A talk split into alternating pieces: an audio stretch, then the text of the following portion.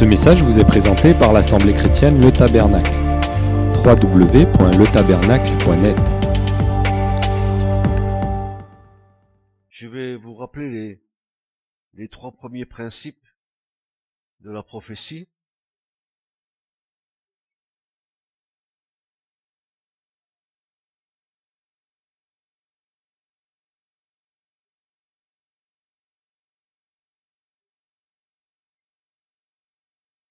Parce que l'Église aujourd'hui ne peut pas vivre sans qu'elle ait sa vision fixée sur l'accomplissement des prophéties que Dieu a données à l'Église pour la fin des jours. Vous savez, je, suis en train de me rendre compte que il y a une accélération des choses dans le monde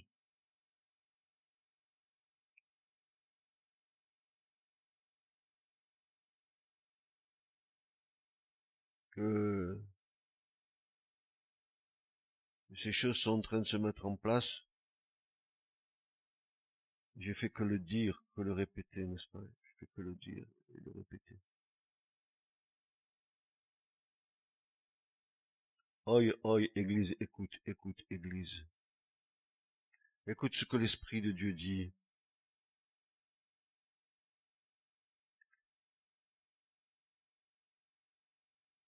Nous devons recevoir la prophétie dans des cœurs humbles. Nous devons rester constamment enseignables par l'Esprit de Dieu. Non pas par les hommes, par l'Esprit de Dieu. Alors à ce moment-là, l'homme qui est enseigné par l'Esprit de Dieu pourra transmettre des choses qui devront être vérifiées.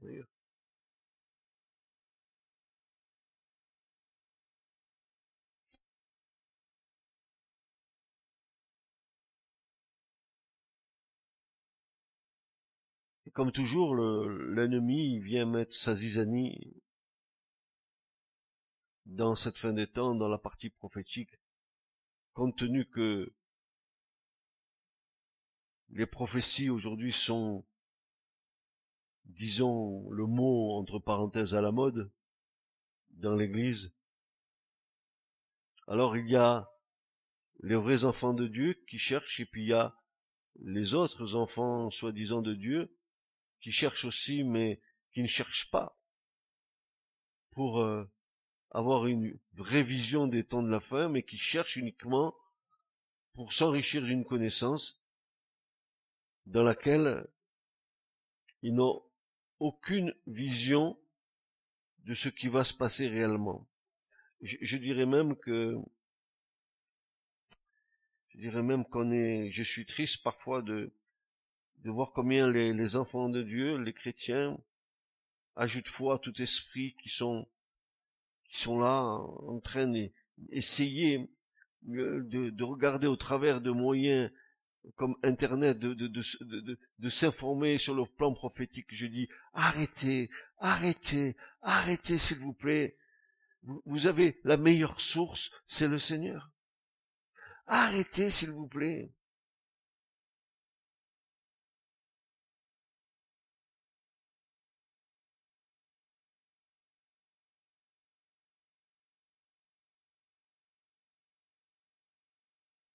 Parce que s'aventurer dans la parole prophétique sans connaissance solide de la parole de Dieu, je répète, s'aventurer dans la parole prophétique sans connaissance solide de la parole de Dieu, c'est à coup sûr se faire enlacer par ses propres pensées et se laisser séduire soi-même. Écoutez bien, l'intelligence naturelle.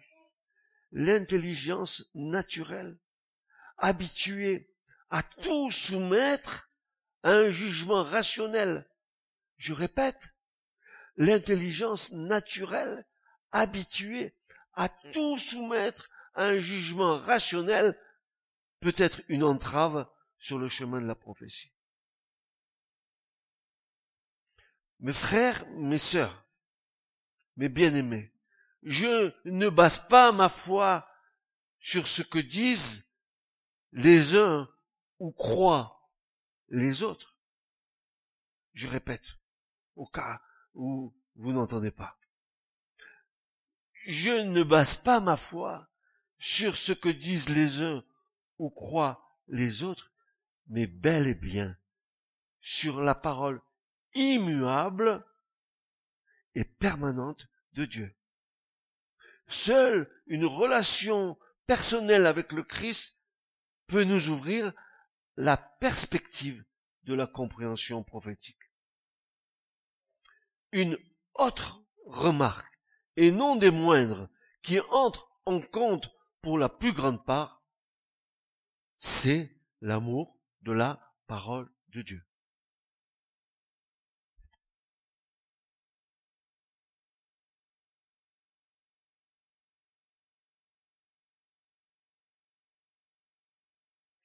Nous avons vu que euh, la première clé,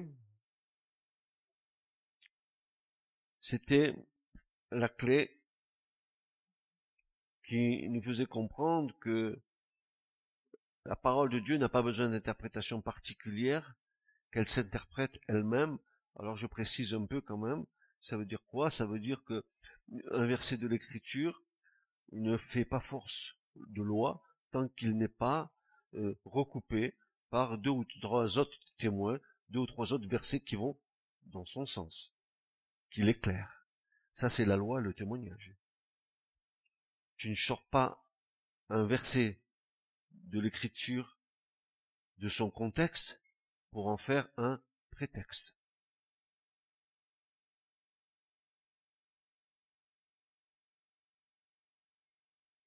À ce sujet, l'apôtre Pierre, vous savez, ce, Pierre-là, avec lequel Christ a donné le mandat pour bâtir l'église?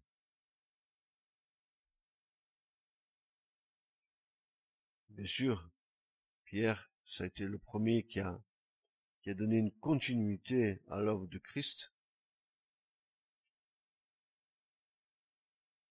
On aurait cru que peut-être Jésus se tourne plutôt vers Jean que vers Pierre. Pierre, c'était, excusez-moi, une grosse bouche. C'était un, homme entier. C'était un bulldozer. On aurait cru que Jésus puisse donner ça à Jean. Amour. Dieu est amour, plus gentil, plus mignon. Non, non, Dieu a donné ça à Pierre. Pierre, lui, nous affirme, d'une manière catégorique, comme tout ce que les apôtres nous ont dit, c'est toujours d'une manière catégorique. La parole de Dieu, c'est oui et amen. Il n'y a pas moyen de, de s'arranger avec ça. C'est oui, oui, ou non, non. Tout ce qui vient en plus, ça vient de qui? Vous le savez de qui ça vient. C'est de la confusion, le diable. Hein Il vient semer le trouble dans nos pensées. Alors, ce fameux Pierre nous annonce que toutes les prophéties bibliques sont d'origine divine. Il affirme. Elle a bien raison d'affirmer. Et puis au passage, comme il est sympa, Pierre, il va nous donner quelques petits conseils aux petites brebis que nous sommes. Il va nous dire ceci, nous tenons pour d'autant plus certaine la parole prophétique.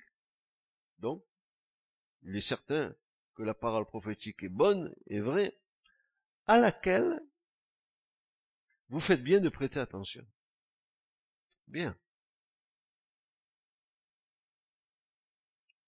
Il était au courant donc des Écritures et des prophéties, c'est indéniable. Il affirme que celles-ci sont certaines et que nous, en tant qu'enfants de Dieu, devrions y prêter l'oreille et même aiguiser notre esprit, être en état d'alerte, en les observant et en les discernant dans leur réalisation. Sentinelle, que vois-tu venir?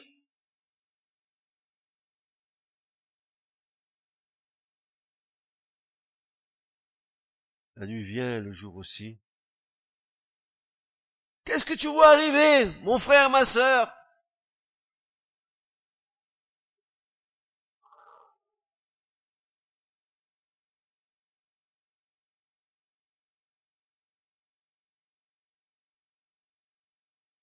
Quelle est la vérité au sujet des prophéties?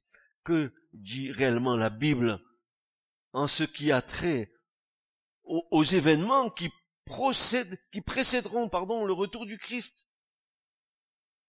Je vous rappelle que nous sommes comme ces disciples qui suivaient Jésus. Ils voulaient savoir. Ils voulaient savoir. Ils, ils vont lui poser cette question, mais dis-nous, s'il te plaît. Mais dis-nous, Jésus, s'il te plaît. Dis-nous ce matin, quand cela arrivera-t-il? Et quel sera le signe de ton avènement et de la fin du monde? Matthieu 24, 3. Nous avons la même interrogation puisque nous scrutons, puisque nous, nous, nous usons nos yeux sur la parole.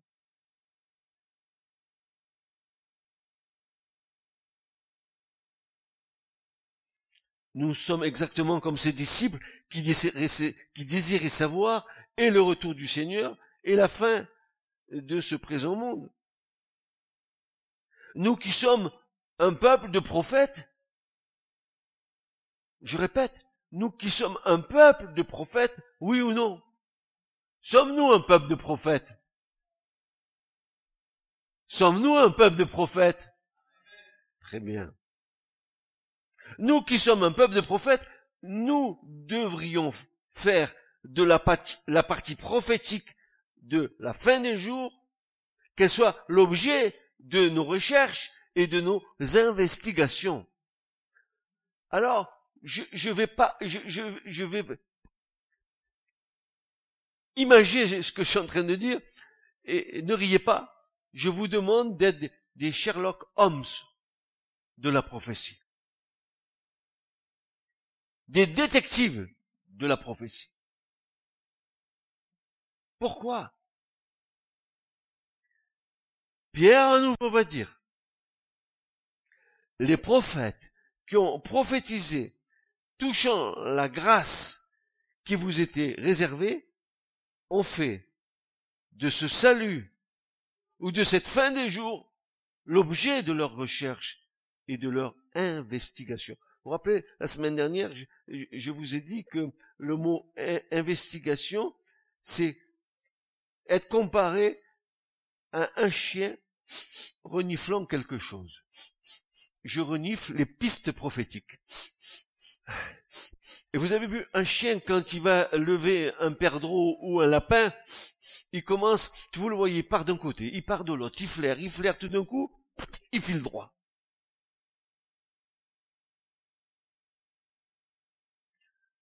Je vous en supplie, ne dormez pas. Réveillez-vous.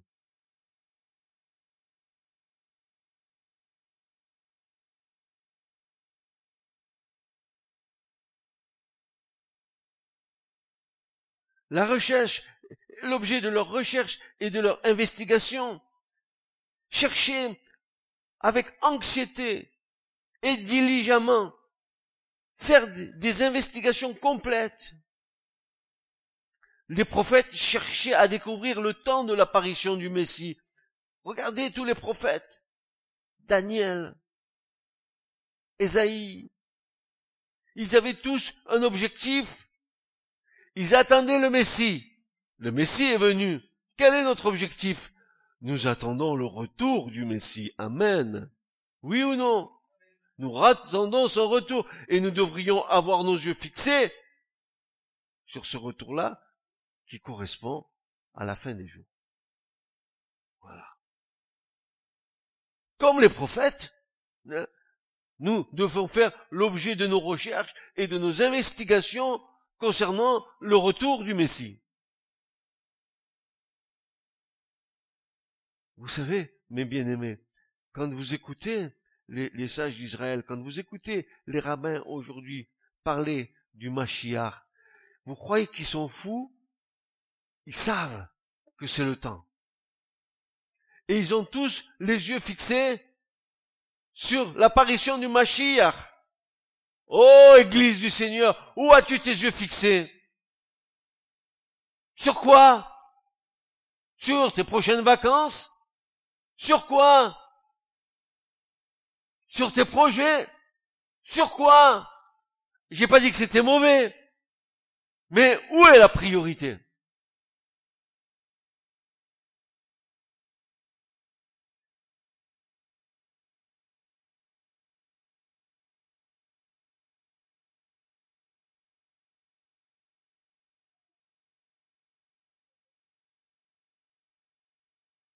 Donc la première clé dont nous avons parlé, c'était cette clé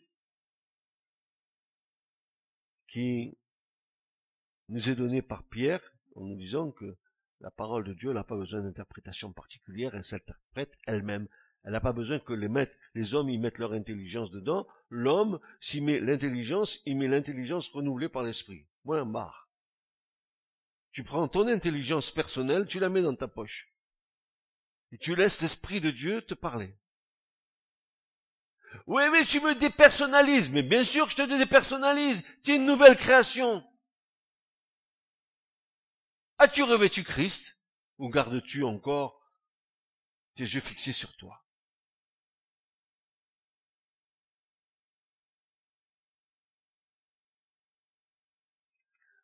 Et nous avons vu que dans cette première clé, que l'interprétation de l'écriture n'a pas besoin, n'est-ce pas, de, de, trop d'intelligence, puisque le Seigneur nous montre très très bien que par des symboles, il peut nous parler directement sans avoir besoin qu'on fasse des séminaires pour parler que l'église est un chandelier ou que voilà, il n'y a pas besoin de faire des séminaires pour ça. Nous avons parlé d'une seconde clé. C'était euh, cette partie de l'espace-temps entre le moment où une prophétie est donnée et au moment où une prophétie s'accomplit. Il y a un temps qui est là. Et dans cet espace-temps, la prophétie, elle a deux impacts, un impact immédiat et un impact à plus long terme. On a vu euh, euh, la lecture du prophète Ésaïe dans la synagogue par le Christ, où le Seigneur s'est arrêté en plein milieu d'une citation du prophète Ésaïe, chapitre 61, pour dire, et je suis venu pour publier une année de grâce, pour délivrer les captifs, etc. Vous connaissez ces passages. Et puis s'est arrêté là, et il a oublié de dire, mais un jour de vengeance et de colère de notre Dieu. Il n'a pas dit parce que c'était pas le temps de le dire. Ça, c'est pour la fin des temps. Donc la prophétie que Jésus a, citée, elle avait un impact immédiat. Il est venu pour délivrer les captifs, guérir les malades, et ça, il a fait. Et c'était la publication de l'année de grâce. La publication de l'année de grâce, c'est la présence du Seigneur au milieu des hommes. Puis ensuite, Jésus nous parle qu'il y aura un jour de vengeance de la part de l'Éternel et un jour de la colère de l'Éternel. Et cette partie de la prophétie ne s'accomplira qu'au second retour du Seigneur.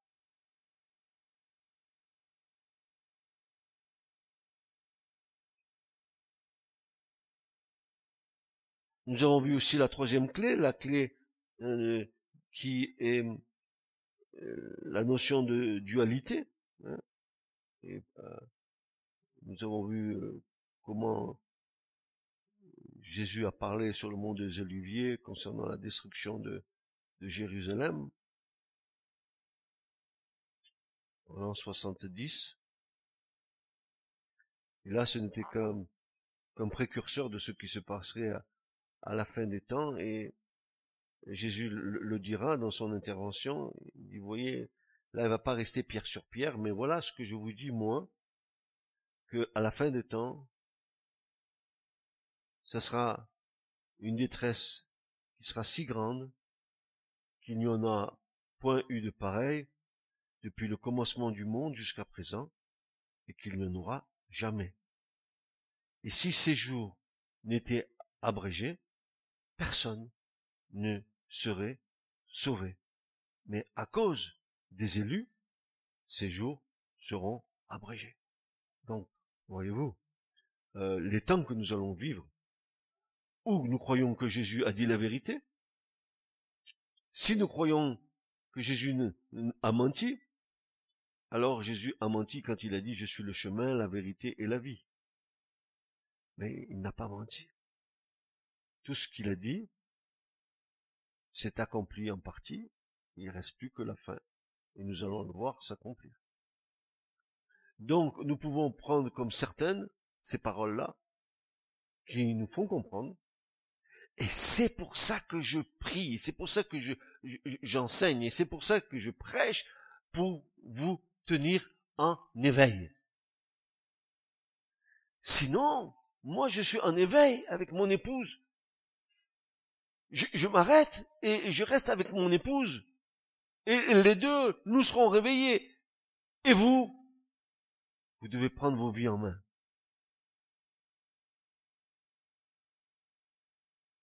Jésus dit, la détresse sera si grande qu'il, écoutez, les mots sont forts, hein, parce que si, si nous, nous, nous pouvons pas lire les versets comme ça à, toute vitesse sans s'arrêter sur les mots.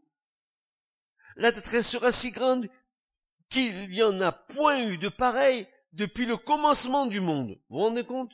Ce qui va arriver à la fin, le déluge, tout ça, ça c'est rien du tout par rapport à ce qui va se passer.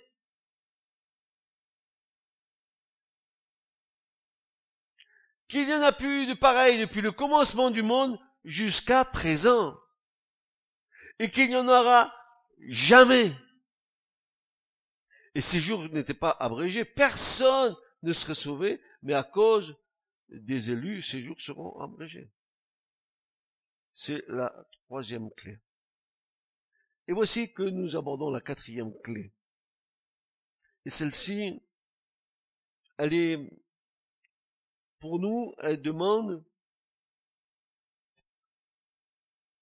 un éclairage de la part du Seigneur parce que si nous arrivons à la fin des temps et que nous savons ce qui va se passer au niveau des nations qui vont se dresser contre Israël et contre le Messie, alors cette quatrième clé va être importante pour nous, pour comprendre où se situent aujourd'hui les nations mentionnées dans la Bible à la fin des temps. Voilà, alors ce matin c'est le sujet que je voudrais aborder avec vous. La Bible cite par leur nom des pays tels que l'Égypte, la Libye et l'Éthiopie.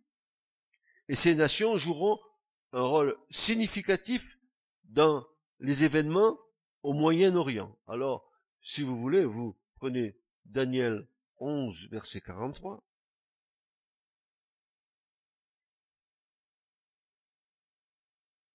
Le prophète Daniel, soit dit en passant, dont le nom signifie Dieu juge. Dan El. Alors, Daniel chapitre 11 et verset 43. 42. Allez, 40, soyons, soyons larges. Et au temps de la fin, le roi du Midi heurtera contre lui, et le roi du Nord fondra sur lui comme une tempête avec des chars et des cavaliers, avec beaucoup de nations, et entrera dans les pays, et inondera et passera outre. Il viendra dans le pays de beauté, Israël, et plusieurs pays tomberont, mais ceux-ci échapperont de sa main, Édom et Moab et les principaux des fils d'Amon. Il étendra sa main sur le pays, et le pays d'Égypte n'échappera pas. Il aura sous sa puissance les trésors d'or et d'argent et toutes les choses désirables de l'Égypte, et les Libyens et les Éthiopiens suivront ses pas. Donc vous voyez, ce sont ces trois pays vont donc marcher avec l'Antichrist. L'Éthiopie, la Libye et l'Égypte. Et donc nous voyons ici que ces trois pays sont trois pays que l'Écriture cite, mais pas seulement eux. Mais nous pouvons nous poser la question, mais qu'est-il arrivé Qu'est-il arrivé à l'ancienne nation d'Assyrie Pas la Syrie. Assyrie. L'empire assyrien. Que vous le croyez ou non, la Syrie sera pas la Syrie de Bachar al-Assad, la Syrie, l'empire de Syrie de l'époque. La Syrie sera par la suite l'une des nations importantes dans le monde de demain avec Israël et l'Égypte. Regardez Ésaïe 19.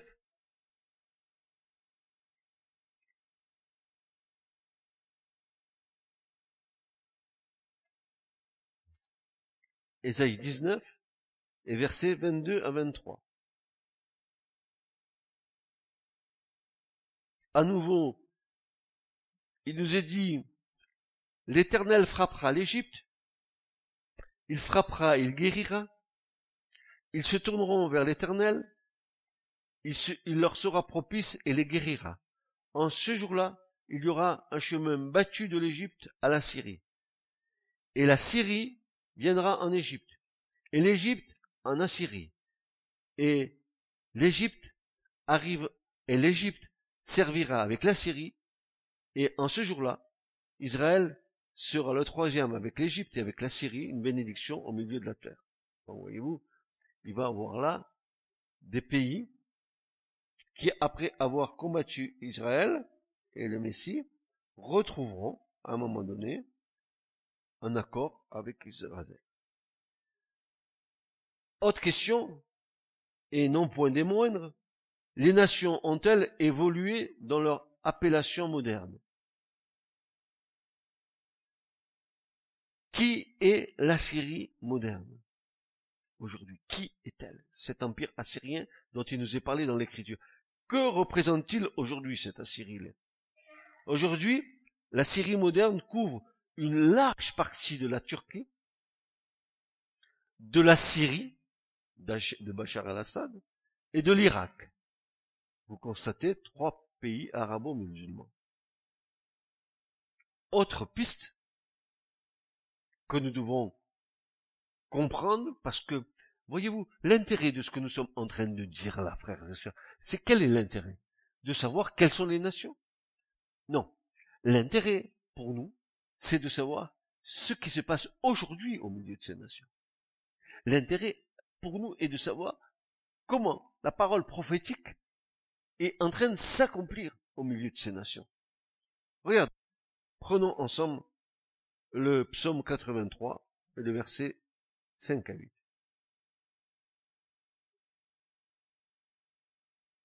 Psaume 83, versets 5 à 8.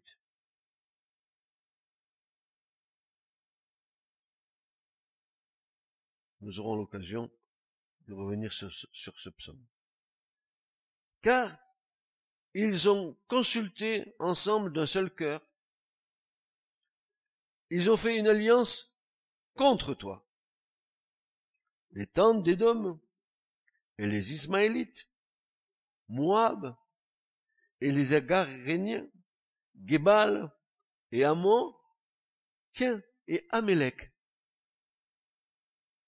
La Philistie. Qu'est-ce que c'est que la Philistie? Nous allons voir tout à l'heure. D'après vous, qu'est-ce que c'est que la Philistie? Quel est ce pays? Mais c'est les Palestiniens aujourd'hui. C'est eux. On va le voir avec les habitants de Tyr, assure aussi ses joints à eux. Ils se servent de bras, ils servent de bras au fils de Lot. Nous devons noter, frères et sœurs, que, que, que ce psaume 83 a été écrit par qui? Par Azaph. Regardez, psaume d'Azaph, n'est-ce pas? Azaph, c'était le le chef des chantres sous David. Mais ce qui est intéressant concernant Azaph, c'est que dans 2 Chroniques 29 et verset 30, il nous est dit que Azaph est appelé voyant. C'est un voyant. Il voit les choses qui doivent arriver. Regardez bien, de Chroniques 29, verset 30. Il nous est parlé d'Azaph comme étant voyant. Mais si je comprends bien, si Azav avait la vision prophétique, et qui nous donne ce psaume, il nous le donne 400 ans avant le prophète Daniel, qui lui-même va dire les mêmes choses. 400 ans avant. Euh, la composition des dix cornes en Daniel 7.24, donc de la coalition qui se formera autour de l'Antichrist pour montrer contre Jérusalem. Nous pouvons aussi certainement rattacher ces dix entités aux dix cornes de la bête à cette tête dans l'Apocalypse 13, verset 1. Voyez-vous? Daniel va dire quelque chose concernant, n'est-ce pas, les, ces nations-là. Mais Azaph, lui, qui était 400 ans avant, il avait reçu de la part de l'Éternel cette vision de toutes les nations qui se rassembleraient, n'est-ce pas, euh, contre Israël pour éradiquer Israël et si possible de reprendre la terre d'Israël. Dans le psaume 83 que nous allons lire tout à l'heure, encore à nouveau, il nous est dit, ils ont consulté ensemble pour dire rayon de la carte Israël. Mais ils sont fous. Si ils disent ça, ils n'ont pas compris que l'Éternel a dit d'Israël, vous êtes comme la prunelle de mes yeux. Comment Dieu acceptera-t-il que des nations impies et païennes puissent éradiquer le peuple qu'il a formé de sa propre autorité.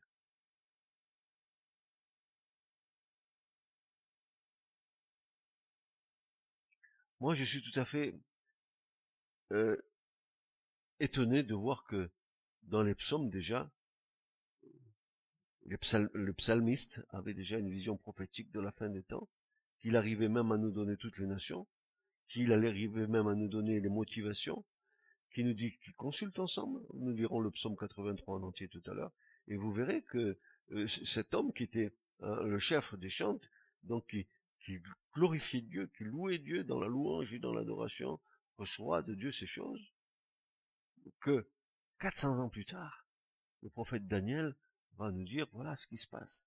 C'est pareil que ce que nous dit cet homme. C'est pour ça que j'ai cherché de savoir si Azaph, n'est-ce pas, c'était vraiment un prophète quelque part. Je suis tombé sur les chroniques où on dit que c'est un voyant. À l'époque, quand on disait voyant, on disait prophète. Alors, qui est Édom? Qui est cité là, n'est-ce pas, dans le psaume 83. Vous savez très bien, on, l'a vu mardi soir, hein, on, était là, on a vu mardi soir concernant Amalek. Et Édom, c'est Ésaü. Édom, c'est toute la descendance d'Ésaü. Ésaü, c'est celui qui a bataillé contre Jacob et qui lui a vendu son droit d'aînesse. Et à cause de ça, euh, toute la descendance d'Ésaü a une, une haine viscérale contre toute la descendance de Jacob. Parce qu'il se réclame du droit d'aînesse. Alors que Ésaü l'a vendu pour un plat de lentilles.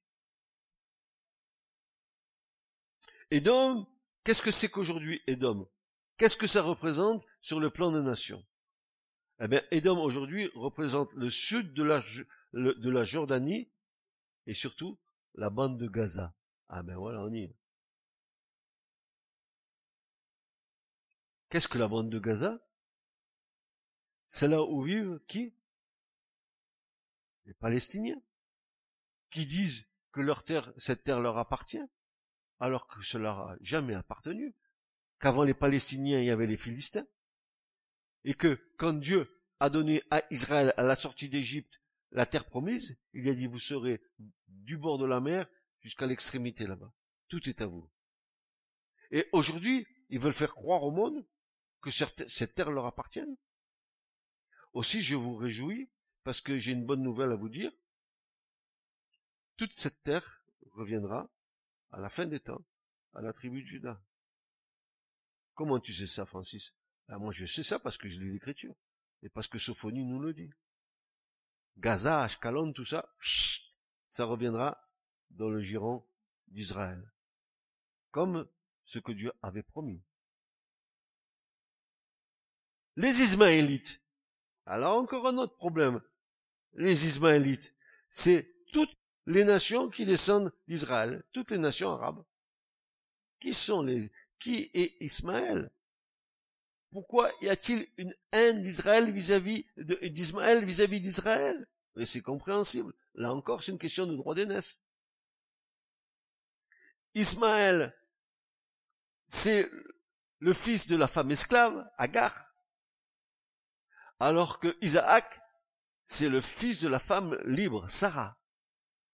La promesse de Dieu, elle n'était pas à Agar, elle était à Abraham et à Sarah. Seulement comme ils n'ont pas pu, comme tout homme, hein, Dieu m'a dit, tu auras un enfant, c'est comme si Dieu me disait à moi, euh, tu vas avoir un enfant avec ta femme Yvette maintenant, à l'âge que tu as, je dirais, ah, ah, ah, je rigole. S'il te plaît, gratte-moi les, les, côtés, parce que la machine, c'est fini. Mais euh, moi, c'est pas 78 ans, c'est 90 ans et 99 ans. C'est encore pire.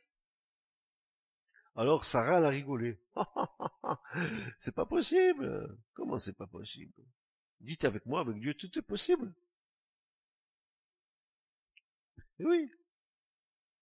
Et là encore, les Ismaélites, ils ont une, une, haine viscérale d'Israël par rapport à, cette frustration concernant leur droit d'aînesse. Mais c'est pas fini. Vous allez voir pourquoi ils consultent ensemble. Ils ont tous le même but. Peut-être des motivations différentes, mais tous le même but. On va le voir. Ensuite, Moab et Ammon. Là, c'est pas difficile, hein. Moab et Ammon, c'est deux peuples, c'est des peuples issus de qui? Ben, de l'inceste de Lot avec ses filles. Et nous savons très bien ce que Dieu dit hein, à, à Moab et à Ammon. Je vais vous le lire comme ça, ça sera clair. Dans Deutéronome, il va dire ceci, je crois que c'est le verset, le chapitre 23. Oui, c'est ça. Il est dit ceci au chapitre 23, verset 2. L'enfant illégitime n'entrera pas dans la congrégation de l'Éternel, même sa dixième génération n'entrera pas dans la congrégation de l'Éternel. L'Ammonite et le Moabite n'entreront pas dans la congrégation de l'Éternel, même leur dixième génération n'entrera dans la congrégation de l'Éternel à jamais. Alors, à nouveau, des petits sentiments de haine concernant Israël, n'est-ce pas? Et puis, on a encore les Agaréniens. Les Agaréniens, c'est tous les, descendants d'Agar. Ça fait la femme esclave, celle qui a donné naissance à Ismaël. Allez, à nouveau. J'avais vu ce, ce, ce méli-mélo. Ce Et on a affaire là frères et sœurs, qu'à des, des, des nations arabes musulmanes.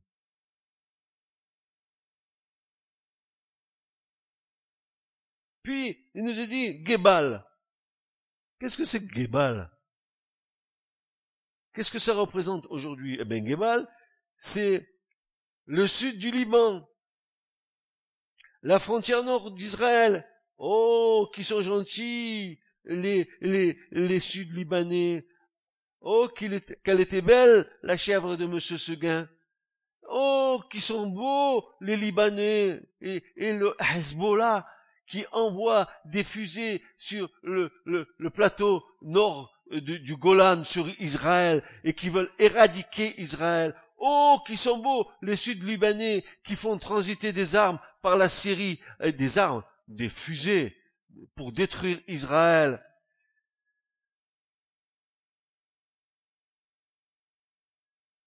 Et puis il y a Amalek.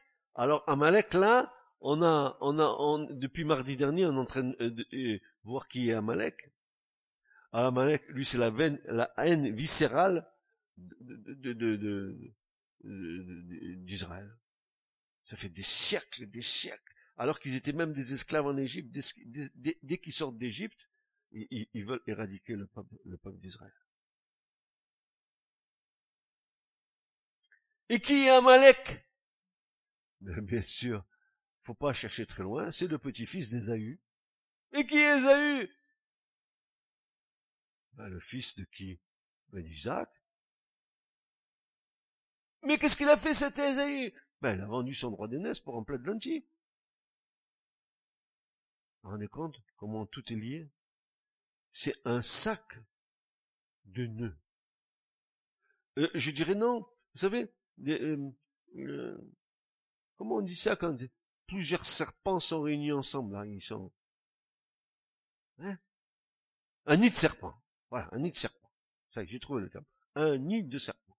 C'est un nid de serpent, n'est-ce pas? Puis la Philistie, qui est nommée dans le psaume 83, c'est qui? Eh bien, la Philistie, c'est la bande de Gaza.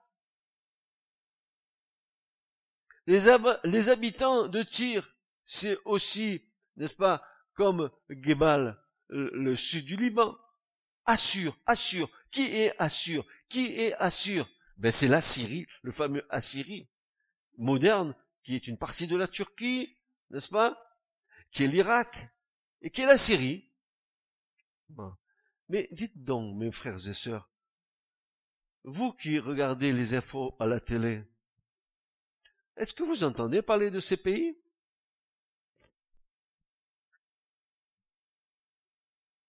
C'est sans cesse qu'on en parle. Quand tu parles euh, de, de l'Iran, tu parles de quoi?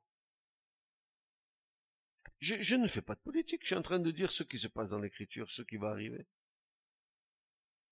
L'Iran, c'est l'ancien empire perse. Je dis empire, comme l'empire du RSS qui a explosé. Ils sont, ils ont jailli en, en, en petite nation satellite dans l'URSS, comme l'Ukraine, la, la, Crimée, la, la, Géorgie, etc. Ainsi en est-il dans l'Iran, avec le Kazakhstan, le Kurdistan, tout, tout, ce qui est stan, stan, stan, c'est chez eux. Et c'est énorme! C'est grand! C'est immense! Et tout ça, avec toutes les autres nations, qu'est-ce qu'ils vont faire? Alors on va le voir, hein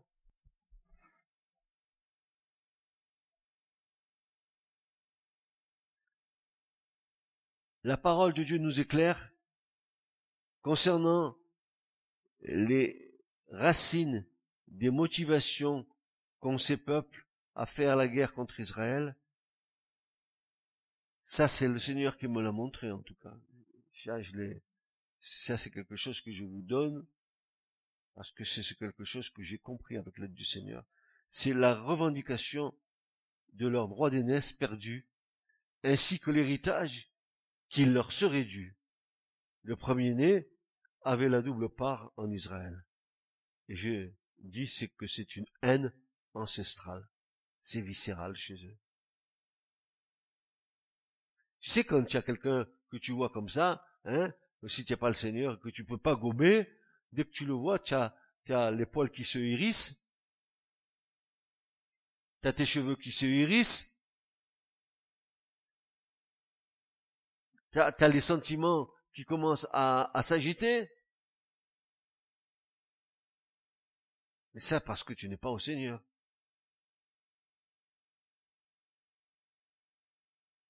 Mais ils sont comme ça. Ézéchiel va dire ceci. Ézéchiel chapitre 30 et verset 3, Ézéchiel va dire ceci, car le jour est proche, oui, le, jour de l'éternel est proche, un jour de nuée, c'est le temps des nations.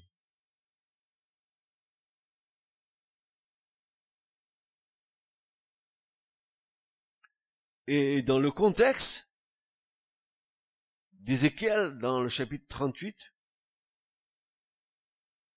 Ézéchiel aussi va donner toutes les nations qui vont venir pour détruire Israël. Pas seulement le peuple juif, mais leur désir, c'est de détruire aussi Jérusalem. Vous savez, j'ai écouté quelque chose qui m'a interpellé quand il est dit que dans le prophète Zacharie, les deux tiers de la terre vont périr. Deux tiers des êtres vivants vont mourir. Et je me suis dit, j'ai partagé ça avec mon épouse, je me suis dit, mais admettons que nous soyons 7, 8 ou, allez, prenons un chiffron 10 milliards d'êtres humains sur la Terre, qu'on en prenne euh, les deux tiers, tu divises par 3, ça veut dire à peu près 6 milliards de personnes qui vont mourir.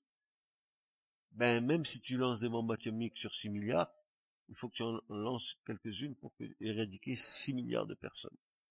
Alors quel est, le moyen qui va être employé pour, euh, euh, éradiquer 6 milliards de personnes? Et voilà qu'il n'y a pas très longtemps, il y a un, un premier ministre français, c'était M. Valls, concernant les attaques terroristes, il a dit ceci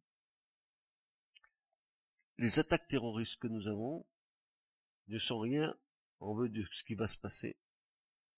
Parce que ce que nous craignons, nous craignons, c'est une attaque bactériologique. Imaginez qu'un virus soit répandu dans l'air. Ça peut tuer autant de personnes qu'ils ont envie de tuer. Y a aussi grand nombre qu'ils ont envie de tuer. Sans avoir balancé des bombes atomiques.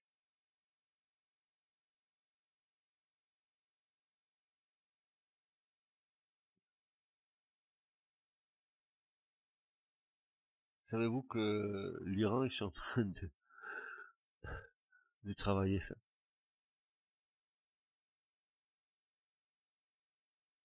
Je vous informe. Vous en faites ce que vous voulez. Je vous le dis.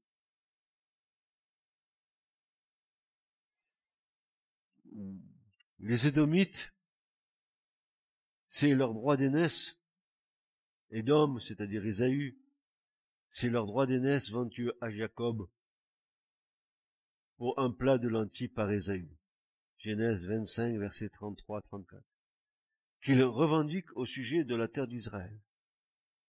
Les peuples arabes le revendiquent aussi par le droit d'aînesse d'Ismaël, alors que la promesse de Dieu était pour Isaac. Genèse 17, verset 19 à 21. Enfin Gog, descendant de Ruben, premier-né de Jacob, aussi revendique ce droit d'aînesse, car il le perdit à cause de l'inceste avec Bila, la concubine de Jacob. Genèse 35, verset 22. Permettez-moi de maintenant de vous lire le psaume 83.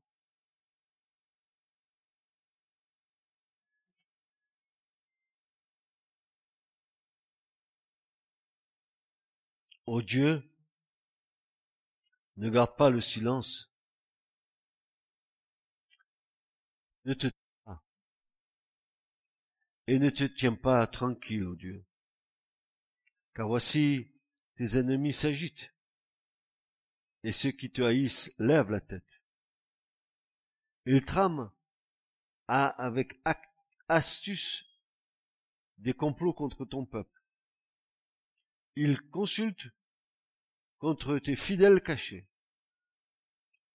Ils ont dit, venez et exterminons-les de sorte qu'ils ne soient plus une nation et qu'on ne fasse plus mention du nom d'Israël. Car ils ont consulté ensemble d'un cœur. Ils ont fait une alliance contre toi. Les, tentes d'Édom et les Ismaélites, Moab et les Agaréniens, Gebal et Amon, et Amalek, la Philistie, avec les habitants de Tyr. Assure aussi s'est joint à eux, ils servent de bras au fils de l'autre.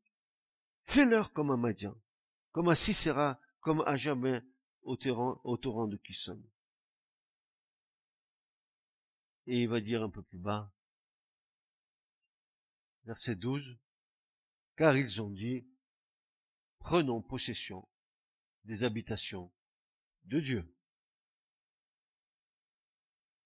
Mon Dieu, rends-les semblables à un tourbillon, comme la balle devant le vent, comme le feu brûle la forêt, comme la flamme embrase les montagnes.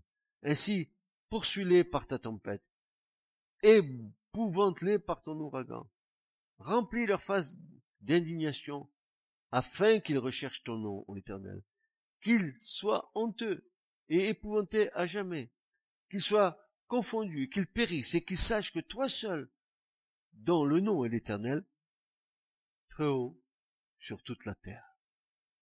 Amen. Donc, voyez-vous, mes frères et sœurs, nous sommes en plein. Et euh, si vous voulez les dernières informations, je, je vous donne un conseil. Lisez la parole de Dieu. Vous aurez les dernières nouvelles très très fraîches. Les derniers événements qui vont se passer. Nous, si nous pouvions aller plus loin dans le prophétique, nous posons que des principes ici.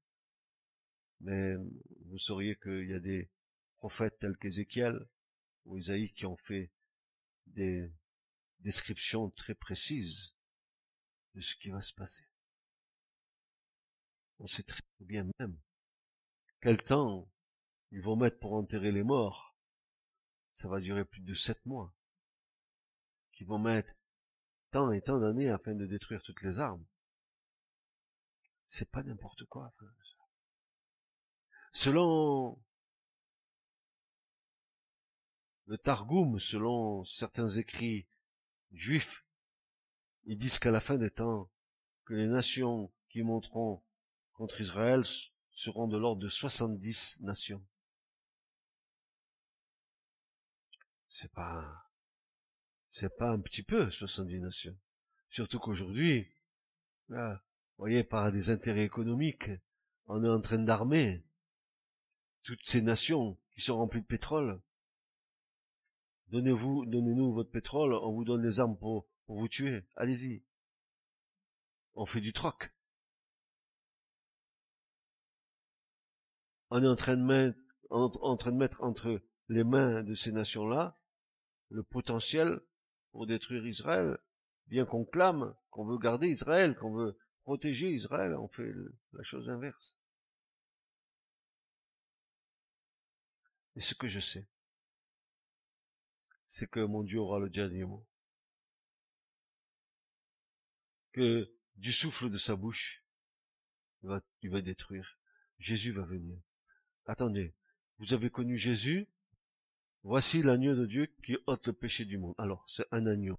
Ben, que c'est bon, petit agneau, c'est tout blanc, c'est frisé, c'est joli. Hein? Mais ensuite, voici le lion de la tribu de Judas. Hein? Le contraste entre l'agneau et le lion.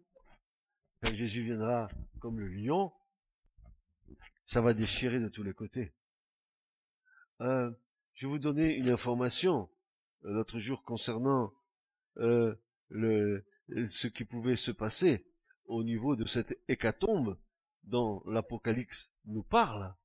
Et je, regardais avec mon épouse l'autre jour, on, le partageait ensemble, je disais, mais regarde, regarde ce qui est dit là. Regarde.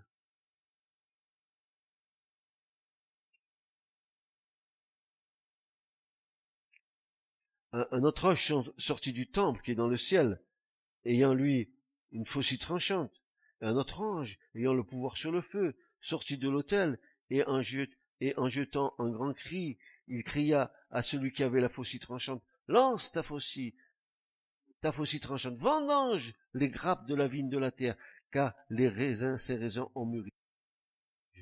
Se mit, mit sa faucille sur la terre et vendangea la vigne de la terre et jeta les grappes grande cuve du courroux de Dieu. Et la cuve fut foulée hors de la ville, qui, Jérusalem, n'est-ce pas Et de la cuve, il sortit du sang jusqu'aux morts des chevaux sur un espace de 1600 stades, ça veut dire d'environ 300 kilomètres de sang qui va aller de la terre jusqu'au mort des chevaux sur 300 kilomètres. Jésus a dit une détresse comme il n'y en a jamais eu depuis le commencement de la création?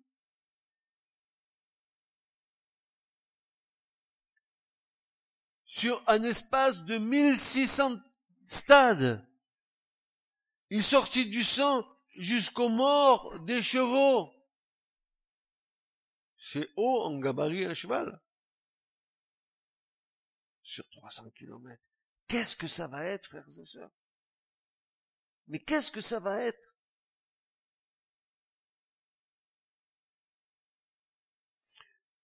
Dieu, ne tenant pas des temps d'ignorance, annonce à tous les hommes, à toutes les femmes, qu'ils se repentissent, qu'ils reviennent de leur mauvaise voie. Et l'endurcissement du cœur fera que tu te trouveras devant le jugement de Dieu. Après avoir entendu la grâce qui est en Jésus, le salut qui est en Jésus, l'amour que Jésus a eu pour toi à la croix, entendant toutes ces choses, et ton cœur reste dur,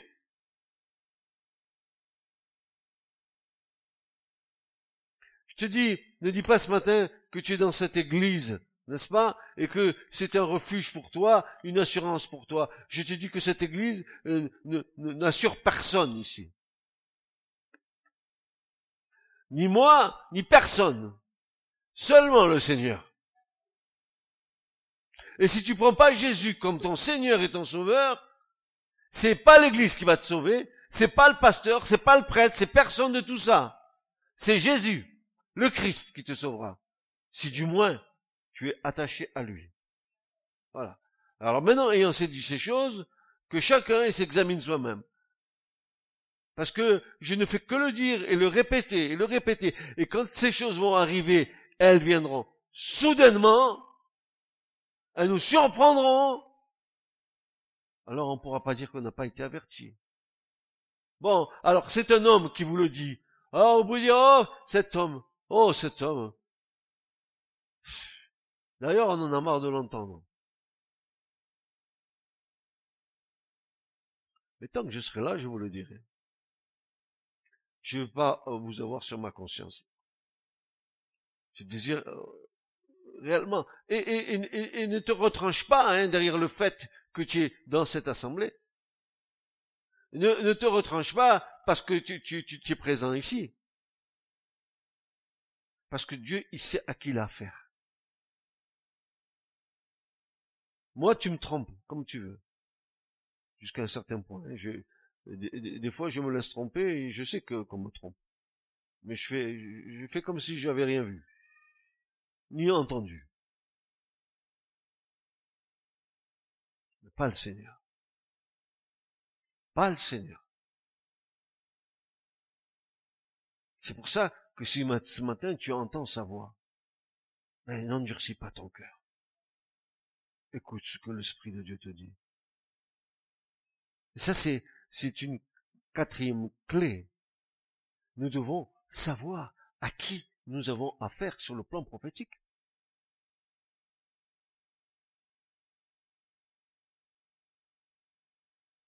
Que Dieu vous bénisse et soyez forts dans le Seigneur. Ne vous laissez pas bouleverser parce que vous entendez. Il y a eu encore un attentat ce matin. Hein Et je sais pas combien de morts en Angleterre. C'est pas fini, frère et sœurs. C'est pas fini. Vous croyez que ça les a arrêtés il y a quelques jours en arrière de faire je sais pas combien de morts dans un rassemblement où on, on amène des gamins de cet âge-là pour entendre des, des femmes à moitié nues euh, en train de se trémousser sur une scène à chanter? Après, après, après, après, on se plaint.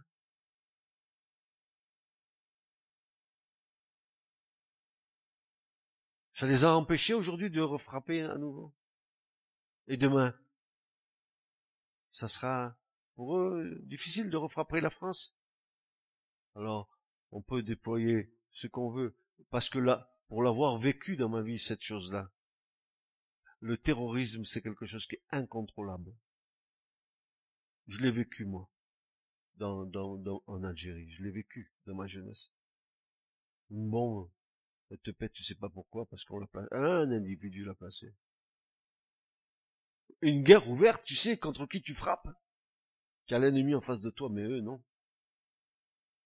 Coup de couteau, coup de hache, bombe. Et bientôt, peut-être, ce qui prévoit. En tout cas, nous ne pouvons pas dire que nous ne sommes pas avertis. Je vous le dis, ne prenez pas à la légère les choses. Ne dites pas c'est pour, c'est pas pour encore pour aujourd'hui, c'est pour, c'est pas pour demain non plus. Il y a le temps encore, il y a le temps, il y a le temps. En tout cas, que Dieu vous garde et vous bénisse. Amen.